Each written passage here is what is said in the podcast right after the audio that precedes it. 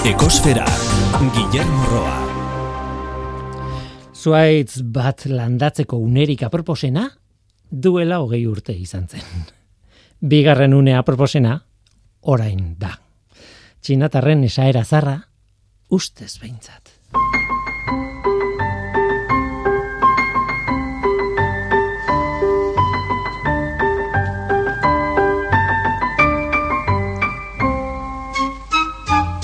Kaixo denoi, ongietorri ekosferara. Asteburu honetan, zuaitz eder bat bisitatu dugu. Horkineko milurteko aritza, ultama bailaran Nafarroan. Aritz erraldoia da ikusgarria. Haren adar nagusi bakoitza zuaitz oso bat izan zitekeen bere horretan. Horkineko aritzak urte asko ditu, naiz eta inork ez daki zehazki zenbat milurtekoa deitzen diote, tira. Agian agiri historikoetan izango da haren adinaren pistaren bat, baina interneten bilaketa erraz bat eginda, ia ezinezkoa da jakitea noizkoa den. Batzuek diote irurun urte dituela, beste batzuek sortzireun edo bederatzireun. Alegia, ez dakitela. Eta noski, ez dugu aritza moztuko haren enborraren eraztunak kontatzeko, ez. Erraldoi hori naturaren ikonotzat hartaiteke, ikuspegi romantiko batetik begiratuta, baina argi dago gizakiaren baliabide bat izan dela ehunka urte hauetan. Hain zuzen, adarrak mostu izan dizkiote urteetan, zuaitzak orain duen forma hartzezan, eta urtero osto eta egur asko eman ditzan. Alegia, zuaitza ustiatu egin dute betidanik, eta oso litekena da hori izatea aritzaren adinaren arrazoia. Aritzak ehunka urte ziraundu bizirik, baliagarria izan zaigulako hain zuzen ere. Nola nahi ere, komatxoen artean artifizialtasun hori onartu ondoren ere, izugarria txegin dut aritzori. Bizidun dotore eta arregarria da. Ikusteko modukoa. Horkineko aritza babestuta dago. Gaur egun esi batekin guratzen du gainera. Eta ez da bakarra babestuta dagoen bakarra. Lurralde guztietan dago babestutako zuaitzen zerrenda bana. Ez naizari espeziari buruz, baizik eta zuaitz jakinak dira. Aleak banaka banestu, bana, babestuta. Nafarroan berrogeita zazpi daude. Monumentu natural deitzen diete merezitu bisita bana egia esan. Eta merezi dute gogoeta orokor bat agian irakurri dudanaren arabira, bueno, Nafarroan basoak eremua handia hartzen du, baina zuaitz zahar gutxi daude proportzioan. Hala esaten zuen azalpen batek behintzat.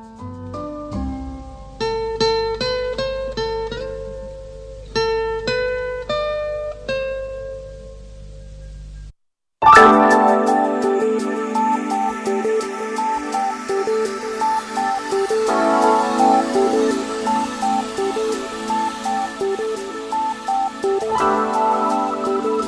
Beti bezala planetaren CO2 mailari begiratu behar diogu orain, tira azken igandeko datua da maiatzaren amabostekoa CO2-ren kontzentrazioa lareunda hogeita bat koma laurogeita lau ppm-koa da. Maunaloa sumendiaren behatokian neurtua. Aurreko astekoaren oso antzekoa, pixka bat gorago, urteko zikloaren maksimoan gaude, lareunda hogeiko muga gaindituta berriz ere, ez da urtengo errekorra, baina hortxe gabiltza. Eta iazko egun bereko datua, larunda emeretzi koma berrogeita emesortzi ppm da. Joera ez aldatu, alegia. Aurtengo zeo biaren konzentrazioak jarraitzen du iazkoa baino altuago izaten. Egun horretan justu bi ppm baino gehiago. Eta hori ez da berri ona, beti esaten duguna zeo biren konzentrazioarekin kezkarik ez izateko datua berreun da laurogei ppmkoa izan beharko luke gutxi gara bera. Eta ez lareun da hogei. Gaurko saioan hidrogenoari buruz hitz egingo dugu. Kolore baten ez izena jarri diote salgarria izateko hidrogeno berde. Eta horixe, saldu egin digute.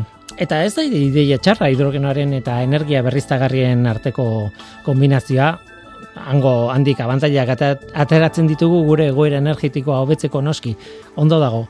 Baina abantailak bakarrik saltzen diguten, dizkigutenean, mm, susmagarria da, non dago ba errealitatea edo egora reala hidrogenoaren errekuntzaren xeaetasunek ekartzen digute pista bat, zergatik ez. Hain zuzen ere horretaz hitz egingo dugu Gonzal López ingenieriarekin gaur. Gero arrantxa txintxurretaren ekologia zipristinak izango ditugu. Gaur, hautespen sexualari buruz hitz egingo dugu. Hori da gure gaurko eskaintza, zu ongi etorria zara. murgildu zaitez gure ekosferan.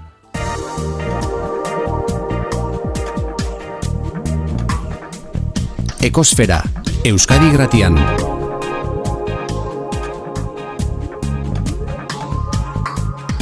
Ekosfera. Tira, Gontzal López, kaixo, ongitorri? Kaixo, Willy. Zer zaude? Eskerrik asko. Bai, bai, eskerrik asko zuri eta eta eskerrik asko gainera, e, bueno, historia honetan sarteagatik eta pixka bat ez kontra egin, baina bai argitasun pixka bat ekarri zientziaren aldetik, ez? E, zu orkestu behar zaitut, egia esan. E, bekameko CFD simulazio taldeko azara gaur egun, baina, bueno, hori gaur egun, duela gutxi, azaroan, okerrez banago, e, tesia bai. irakurri duzu, ezta? Hori da, e, bai, bai.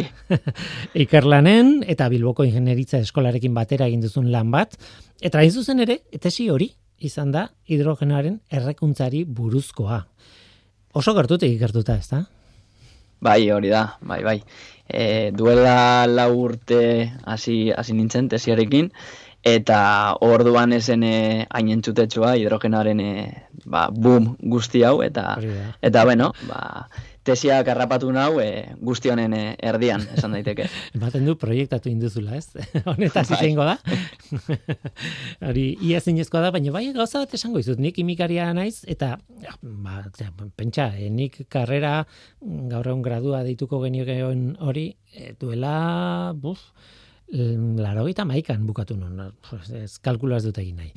Eta betidanik, karreran nengoela ere, entzuten nuen hidrogenoa izango zela aitorkizuna.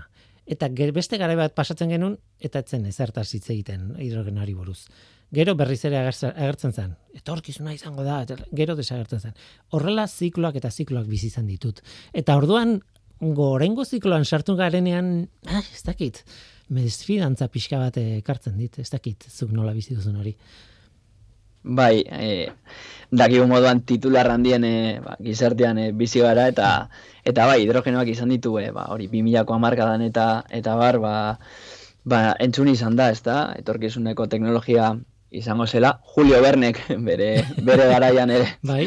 bere novelan esan zuen hori ura hidrogenoaren bidez etorkizuneko erregaia izango zela baina bueno e, gero errealitatea da ba, ikerkuntza asko behar dela oraindik eta eta bueno horretan e, lanean jarraitu behar dela Egia esan, e, zu hemen zaude, ni telebistan egon nintzalako duela gutxi honetaz hitz egiten, baina, klaro, e, telebistan, bueno, batetik oso, oso, oso, oso labur, hitz egin behar da, oso azkar, e, iru galdera, e, bueno, e, egun Euskadi programan izan zen, eta, bueno, han kontatu nuena izan zen, oso gainetik hartuta hidrogenoaren e, gaia. Eta, mozorionez, Twitterren sartu zinen eta nolabait referentzia egin zenuen e, zea horri, elkarrizketa horri, nik esandako e, arin, arinkeri horri eta orduan hasi zinen datuak ematen eta izan zan goza bat. E, aizu, baina gauza asko zehaztu in behar da, ez?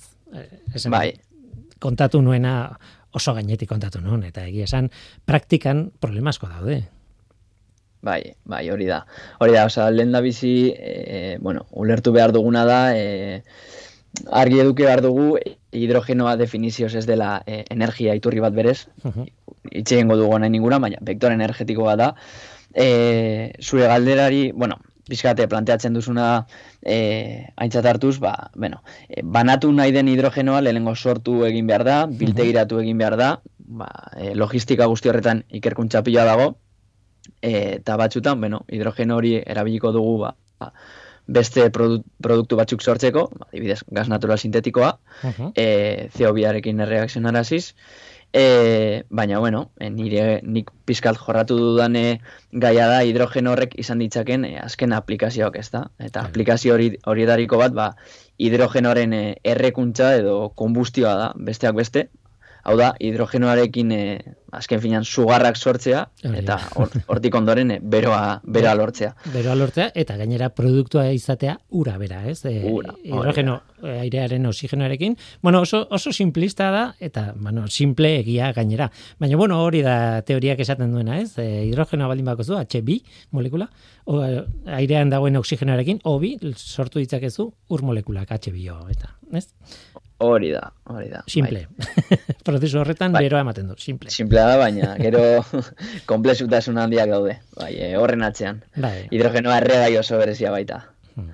Eta gainera zuk esaten zenuena, e, azpimarratu behar da, e, bai, hau, kontatu dudan simplekeria hau egia da, baina lurrean ez dago hidrogenorik, ez lurpean, ez inun, esan dut, HB molekula ez da egoten. E, dena oksidatuta dago ja, edo, edo karbonarekin lotuta, edo oksigenarekin lotuta, edo beste e, atomo batzuekin. Beraz, hidrogenoa nahi baldin baduzu, iturririk ez dagoenez, sortu inbar duzu. Hori da. Bai, bai, hori da ideia eta eta hidrogenoak denborazko danama gure artean e, lehen e, metodo konbentzionalen bidez sortzen zen hidrogeno hori, zuk bezala, hidrogenoa naturan e, bueno, gure planetan ez baita e, molekula gizara existitzen, eta bueno, e, bai, hidrogenoaren e, koloreak egera aipatuko ditu agian, baina e, hidrogenoa erabili izan da, eta hidrogeno hori sortu e, behar izan da, ezta? Bai, e, erregai fosilen bidez e, orain arte, eta bueno, orain e, gure artean agertzen den e, hidrogeno berde, berde hau erabiliz. Hori da. Eta hor, hor dago kontua. Sortzen duzu, zergatik sortu behar da gero erabiliko duzun zerbait eta horrek ez dauka sentzurik bai badauka sentzua eta da vektorearen ideia ez? E, hori gorde daitekelako eta nolabait energia gordetzeko modu bada bateria baten mhm. elektrizitatea gordetzen den bezala ba zuk hidrogenoa gordeta ba bueno e, beste beste energia iturri bat sortu duzu inventatu duzu ez? Bai Bai, hori da. Azken finean, energia vektore bat, e, energia biltegiratzeko balio duen metodo bat, metodo bat da. Ondoren, hori da, biltegiratutako energia hori nahi dugunean e, erabiltzea albidetzen duen, ezta? Baterien, baterien moduan. Eta hemen garrantzitsua da jakitean nola jokatzen duen e, hidrogenoak vektore gizara. Da. Lehen da bizi hori, hidrogenoa sortu egin behar da, e, hidrogenoa sortzeko badira zenbait metodo, e, eta gero sortutako hidrogen hori tanketan biltegiratzen da. E, orduan, energia berriztagarriekin e, lotuta ideia hau oso nada, adibidez, aerosorgailuek e, elektrizitatea sortzen e, dute aizea dagoenean, eta guk elektrizitate hori e, kontsumitzen dugu, baina gauez adibidez, elektrizitatearen kontsumoa asko geisten denean, aizea badago, ba, aerosorgailuek e, sortzen e, jarraituko dute, elektrizitatea sortzen jarraituko dute, eta sortutako energia hori galdu egingo da, ezta?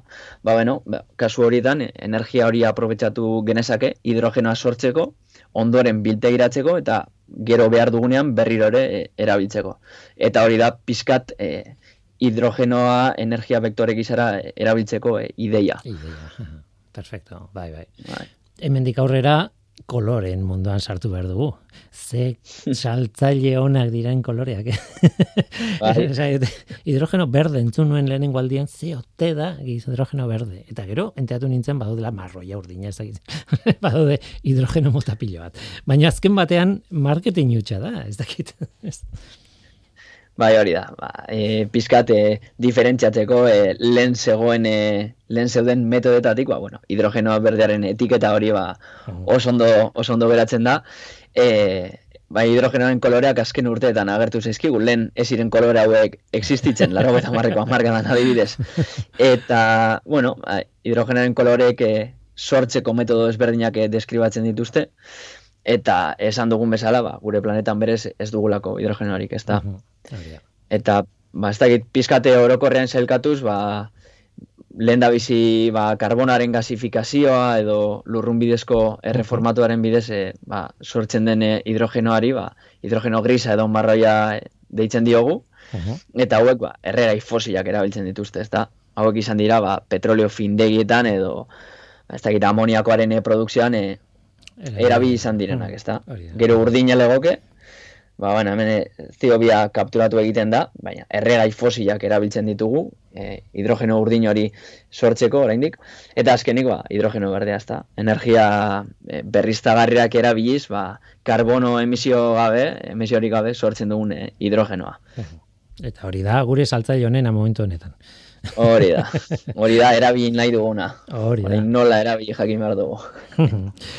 eh, ustez, argi dago, e, kotxeak izango ditugu, hidrogeno berde hori kontsumitzen dutenak, e, gure industriek e, kontsumituko dute, zein edaki mm, itxasontzi ondiek ere erabiliko dute, eta, eta hortik gora, bueno, ba, ustez edo zeinek erabiliko du.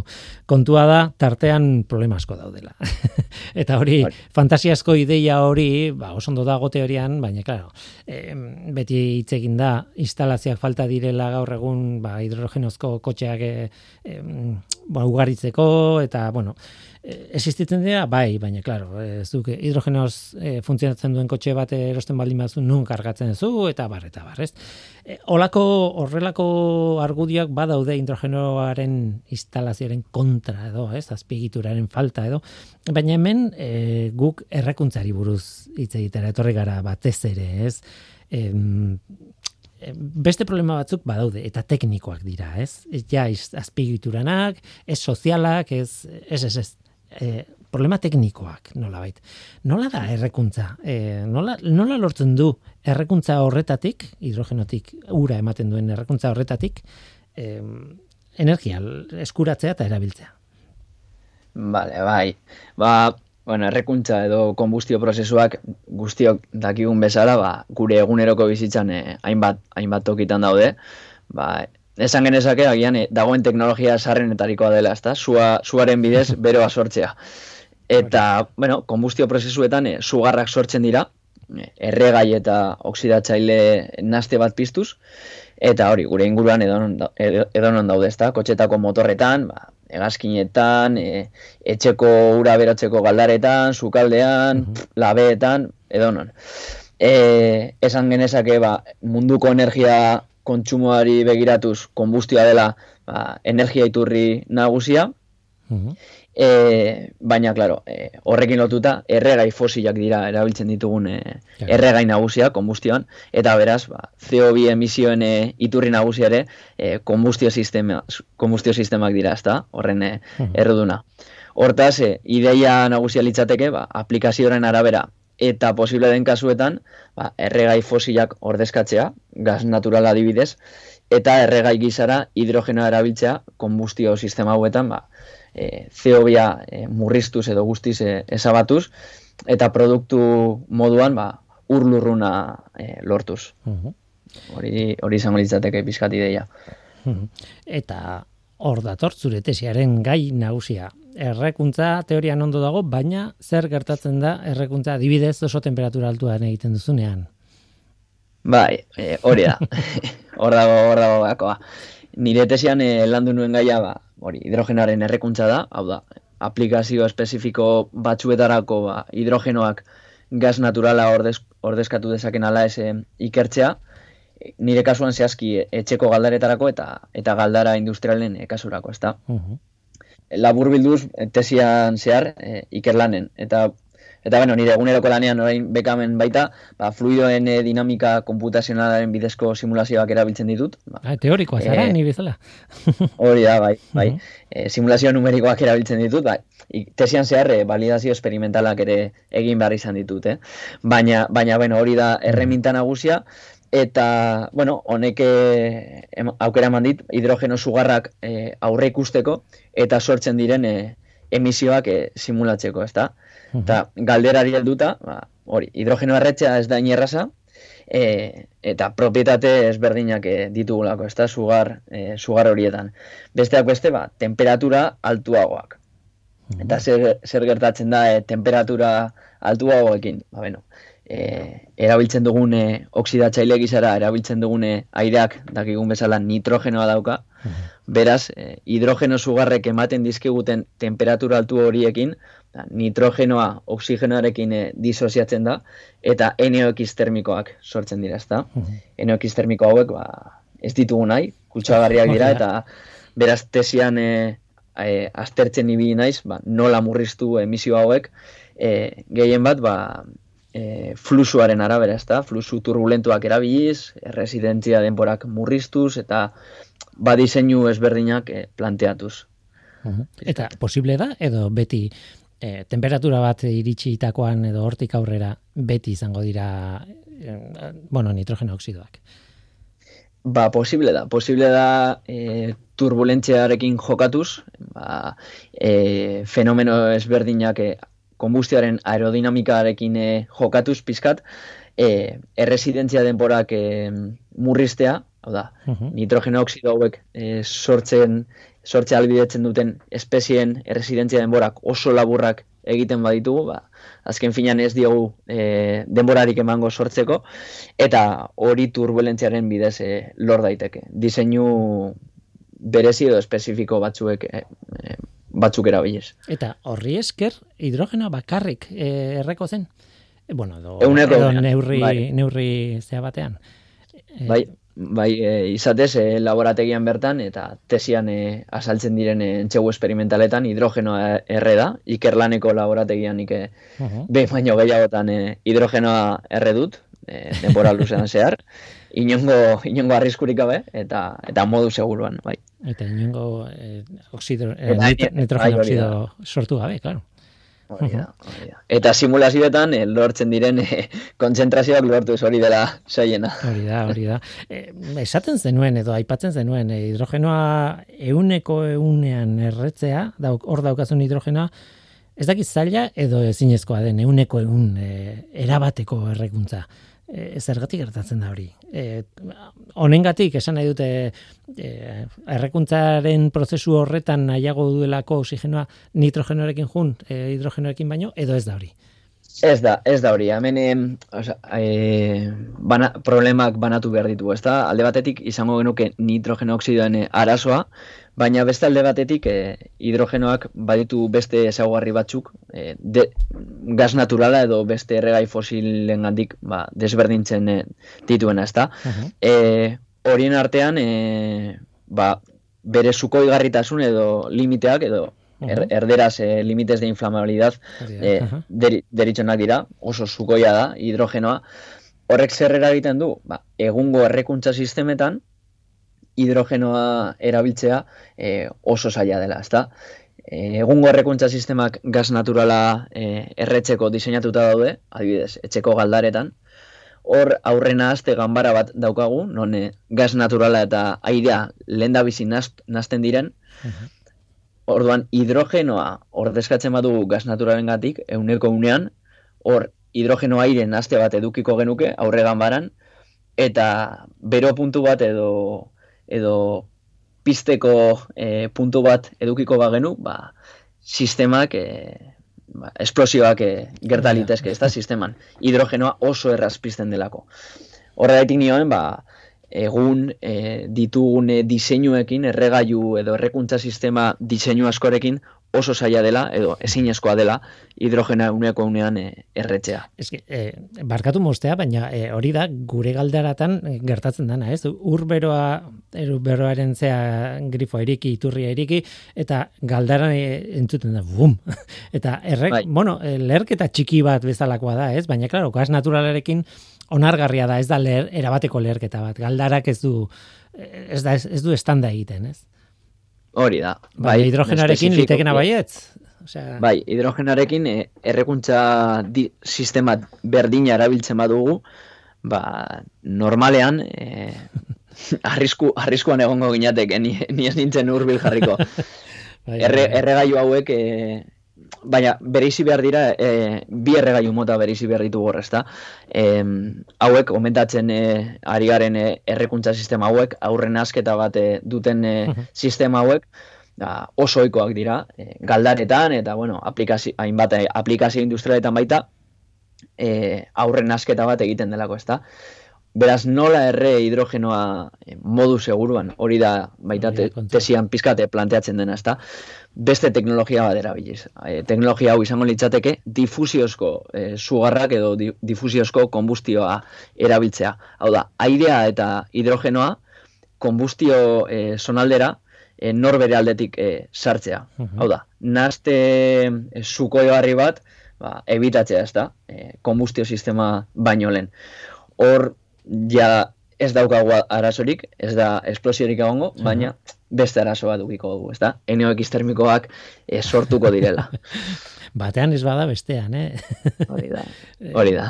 ez da, bat ere, pentsatzen dugut dena, teknologian dena, asmatuta dagoela eta dena badakigula, eta, ostra, arazoak sortzen dialeko guztietan, ez? Tira, bai, bai, bai. Em, ba, e, bueno, zuek astartu, astartu dituzuen bat faktore eta baita ere, bueno, hidrogenoaren kontzentrazioaren arabera ere aldatzen dela ez. Momentu batean, e, aipatzen zenuen, okerrez banago, e, bestela esa idazu, baina okerrez banago aipatzen zenuen e, gas natural gas natural zati bat edo e, hidrogenoarekin nahastearen posibilitate hori. Hori erreala da zerbaitako balio du, esan nahi dut hidrogeno purua berabili beharran jarraitu mm. ezakegu gure galdarak erabiltzen nahasketa hori egiten? Bai, bai, bai, jarraitu dezakegu, baina, claro, e, hor e, ikusi da eta ikerkuntza ezberdinak daude, nola, kombustio sistema bakoitza, ba, kasu oso partikular bat den, ezta? Uh Eta gehienez, orokortu da, euneko e, hogeta marreko kontzentrazioetatik gorako e, kopuruak baditugu, hidrogenoak gas naturalean, ba, bueno, errekuntza sistemak ja e, ez lukela e, funtzionatuko. Orain, erregailu berriak e, diseinatzen baditugu eta ja da badaude e, ba, askok honetan e, e, diar dute, ba, bai, e, gas naturala eta hidrogenoa batera e, erre ditzakegu, ba, uneko berrogeta marrean edo uneko irurogeian edo portzentai ezberdinetan, dugun gas natural edo dugun hidrogenoaren e, arabera, ezta?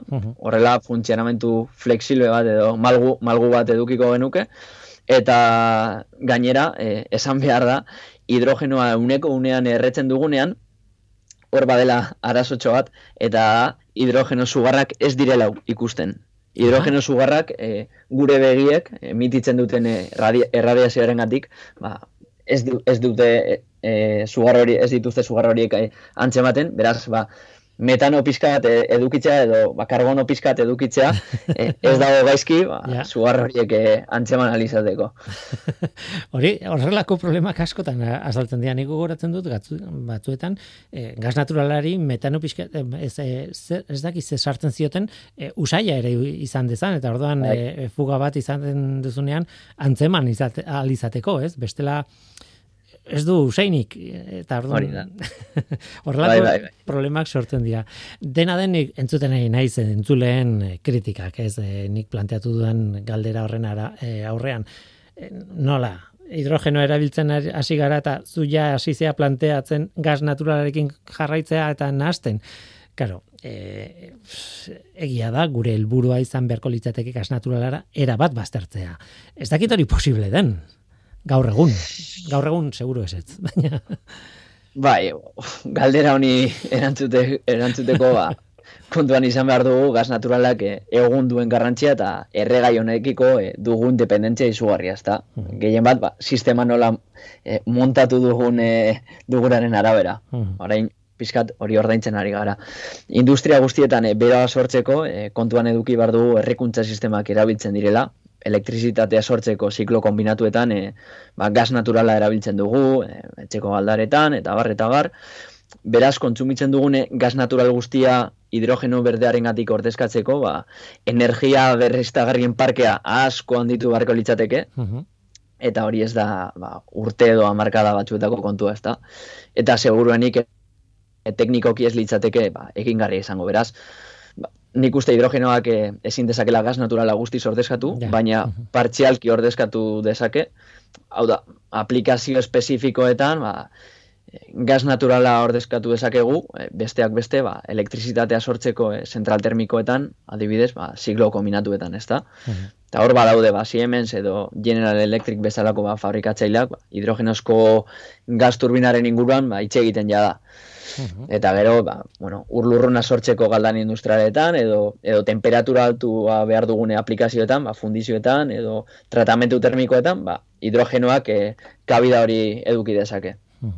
Nola nahi ere, gure sistema, etxeko, bueno, norberaren bakoitzaren e, makinaria aldatu beharko genuke e, epe nahiko motxean ere, osea, ez da bakarrik berriztagarrien e, produkzioa nola bait, baizik eta gu etxetan erabiltzen dugun galdarak, ba, orain azaldu duzunaren arabera, aldatu beharko genuke, ez? Esan nahi dut inbertsio oso handia bai eskatzen du. E, bai. Ba, esan bai, hori da, euneko hogeitik gorako edo euneko hogeita marretik gorako hidrogeno portzentaiak kontsumitu nahi baditu, e, ba, etxeko galdaretan edo, bueno, edo zein sistemetan, bai, aldatu beharko liateke, bai ala bai. Eta, eta, claro, galdera da, euneko hogeian hidrogenoa e, sartzeak, bai, murriztuko du gaz naturalaren kontsuma, baina hori nahiko izango da. Ba, beraz, hor dago pizkate koska, ez da. Bai, bai, komplikatua da, komplikatua da azkenean. E, garraioari buruz ez dugu hitz egin, ez? E, nola garraiatzen da, e, adibidez, e, hidrogenoa? E, mm, Claro, bi, bi aukera daude, eramatea, edo odi handi bat gas, gasioduktuak dauden bezala, ba, e, hidrogenoduktuak egitea nola baitez. E, zer da bueno, oso erresa da galdetzea, eh? zer da hoia.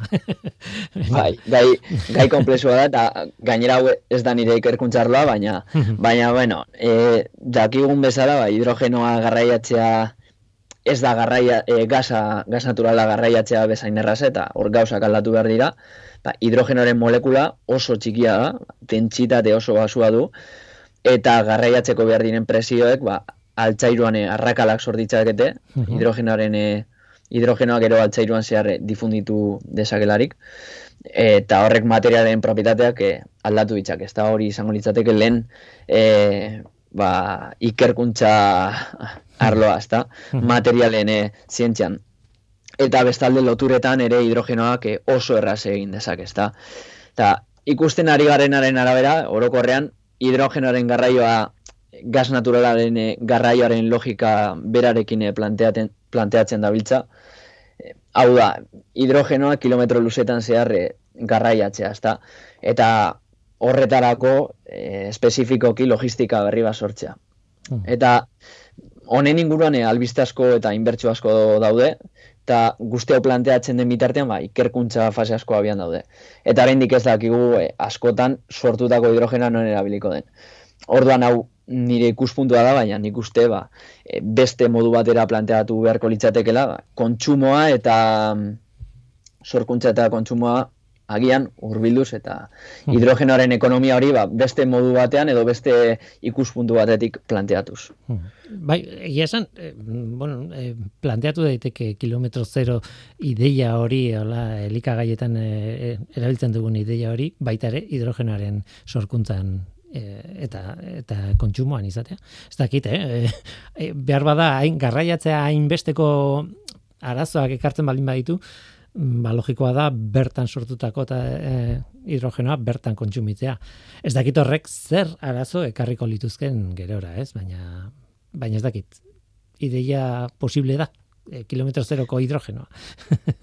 Bai, nik uste gainera hidrogenoa eta gazak eh, ezin direla konparatu eh, hidrogenoa oso oso berezia da eta oraindik gainera ez dakigu asko hidrogenoari buruz bai badakigu baina baina ben ezin ditugu eh, horrela ezer jakin gabe edo gutxi jakin da ba, hidrogeno lineak eh, kilometroetan zehar eh, eraiki ez da eta hori da askotan irakurtzen ditugun titularrek ba, niri behintzat pizkate, beldurra ematen didate, ez da, ez da, izan milio inbertitu dira, ez da, izemateko linea kilometrikoa egingo da, ba, agian e, lehenengo e, egin behar dugun ariketa da, ba, jakin e, hidrogenoa non kontsumituko den, zentzurik duen hidrogeno hori hor kontsumitzea, eta hidrogenoa hor kontsumitzeko, ba, ea urbil energia berriztagarriak ditugun, ezta? Hmm. Edo bestela, ba, industrialdean edo ez dakit kontsumituko den puntuan elektrolizagailua e, jarriko dugu hmm. eta bertan sortuko dugu hidrogenoa, bertan biltegiratuko dugu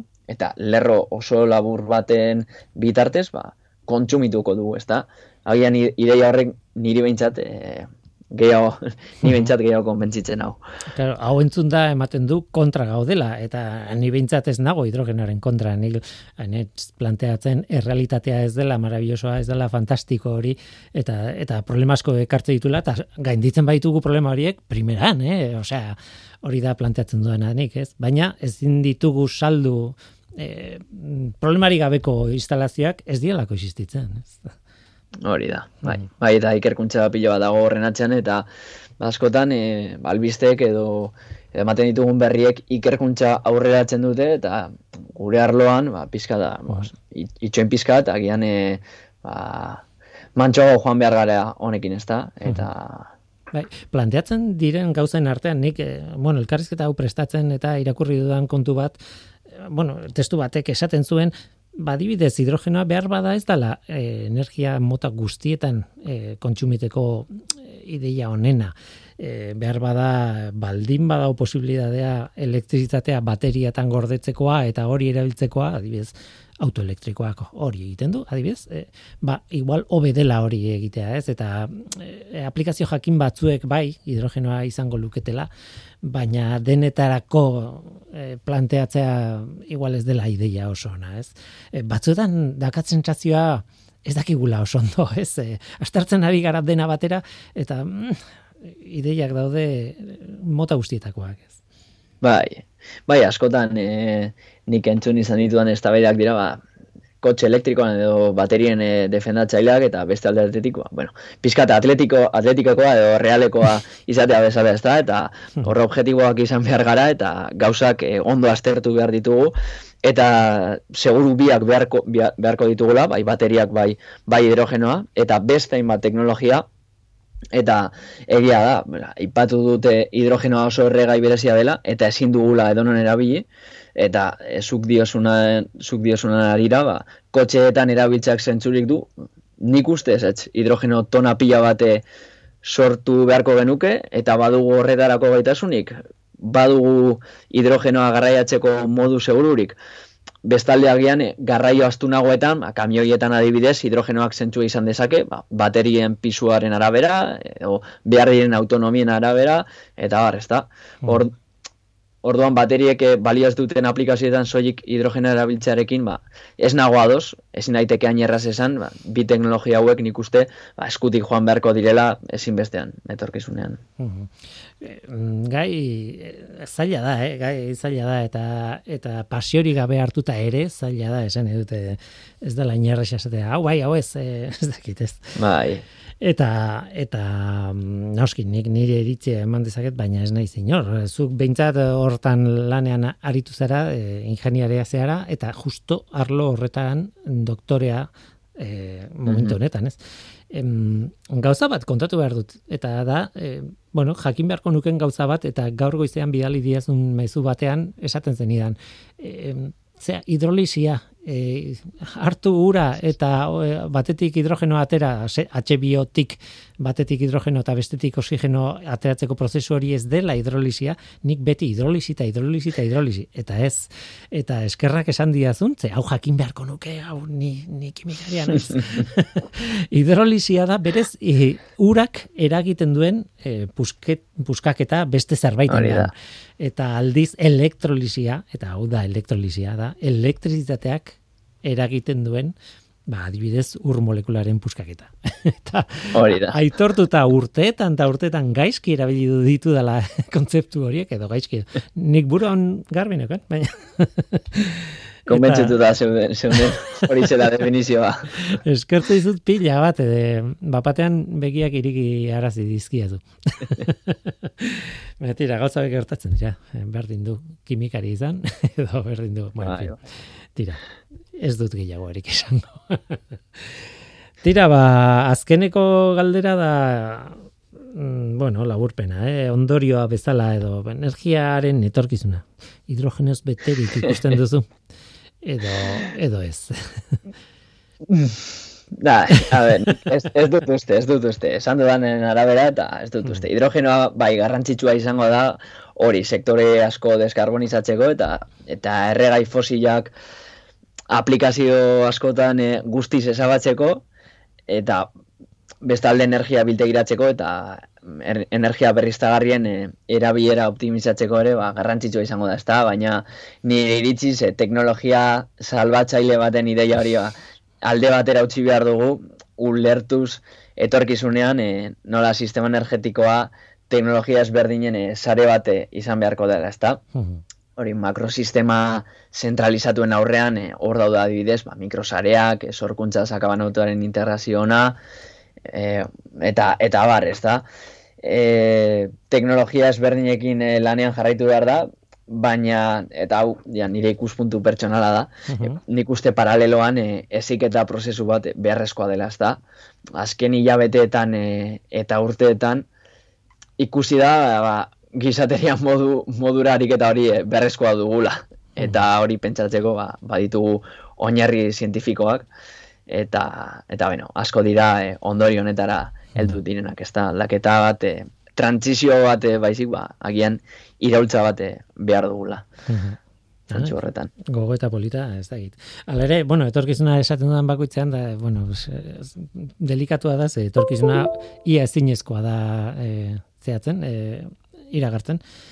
Baina, baina egia da, igual oreka bilatuko dugu denboraren poderioz eta eta probak eta eta katxak egin al izan egin ahal izaten badugu aukera hori baldin lortuko dugu jakintza bintzat eta oreka bat bilatuko dugu. Ja, espero dugu baiet. Tira, Gontzal López, sekulako plazerra zurekin hitz egitea eta eta gaia ba modula saian planteatzea eta dauden arazoak behintzat e, kontatzea. E, besarka handi bat eta noizkin nahi duzunean hemen gaude eta eta deitu iazu eta ireki eta dituzu irratiaren eta eskerrik asko. Eskerrik asko zuei Willy, placer bat.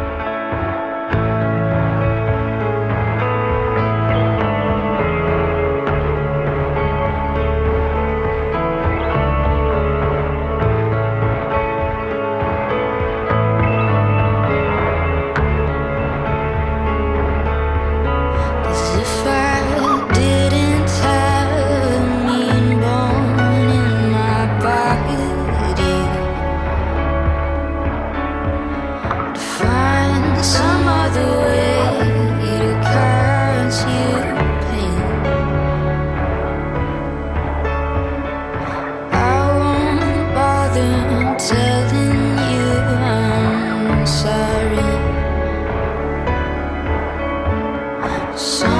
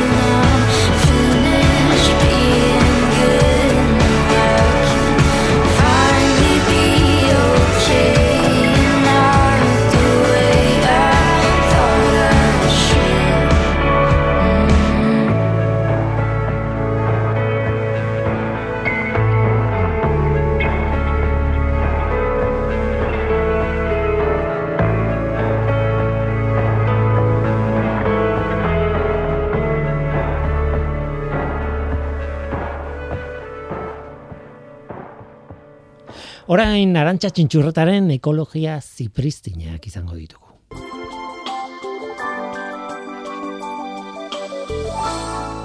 Arantxa txintxurreta. Gauza jakina da, bizidunok ingurunera egokitu ezean, ez dugu aurrera egiten. Duna batean biziden landarea, dunan bizi daiteke, ondarraren mugimendu etengabeari aurre egiteko prest dagoelako. Mare arteko eremuan bizi diren bizidunak moldatuta dituzte gorputzak eta ohiturak, orainura bai, orainurik ez, marea gaziaren kapritxoetara. Itxasondoan bizitzeko estrategia ez da inondik ere baso batean bizitzeko behar dena. Hau da, inguruneak egiten gaitu ein handi batean. Darguinek eta Wallaceek hautespen naturala deitu zioten. Hau da, ingurunera egokien moldatzen diren bizidun horiexek gehiago ugalduko dira, eta ondorioz, ingurunera moldatzen ahalbidetzen dieten geneak urrengo belaunaldietara igaroko dira. Espeziak evoluzionatzeko mekanismorik ezagunena da hori. Baina darguinek bigarren mekanismo bat proposatu zuen, batzuetan ahaztu egiten duguna. Hautespen sexuala. Izan ere, zergatik ditugu batzuek bularrandiak eta beste batzuek bular txikiak? zergatik ipurdiak eta haien forma desberdinak? Ingurunera egokitzeko ez, naturari bosta xola bularrandiak edo ipurdi borobilak. Baina gure geneak ondorengoetara igarotzeko balio badute, agian merezi du energia pixka bat horretan inbertitzea. Hau da, hautespen sexuala da gure gorputzen formen dibertsitatearen errudun ein batean. Autoespen sexualak hainbat egokitzapen eman dizkigu organismoei helburu bakar batekin. Ugalketa. Horrek azalduko luke pauma harren isatx erraldoi koloretsu zoragarria egan egiteko guztiz traketsa dena. Hautespen sexualak azalduko luke orein harrek dituzten adarrak udazkenero berritu behar dituztenak ingurunera egokitzeko beharrezkoak balira, emeak nola bizi daitezke adarri gabe? Isatxe elefanteek sekulako borrokak egiten dituzte lurraldea babesteko eta frutako euliek dantza sentsualak egiten diote txortakide posibleari. Portaera horiek hautespen sexualak azalditzake. Hau da, gorputzetan baditugu ezaugarriak hautespen naturalaren ondorioz sortutakoak, ingurunera egokitzeko guztiz baliagarriak zaizkigunak. Eta baditugu alaber, ezaugarriak, sexualki erakargarri egiten gaituztenak. Eta guztiok ditugu, guzti guztiok, baizuk eta bainik. Gozatu, entzule.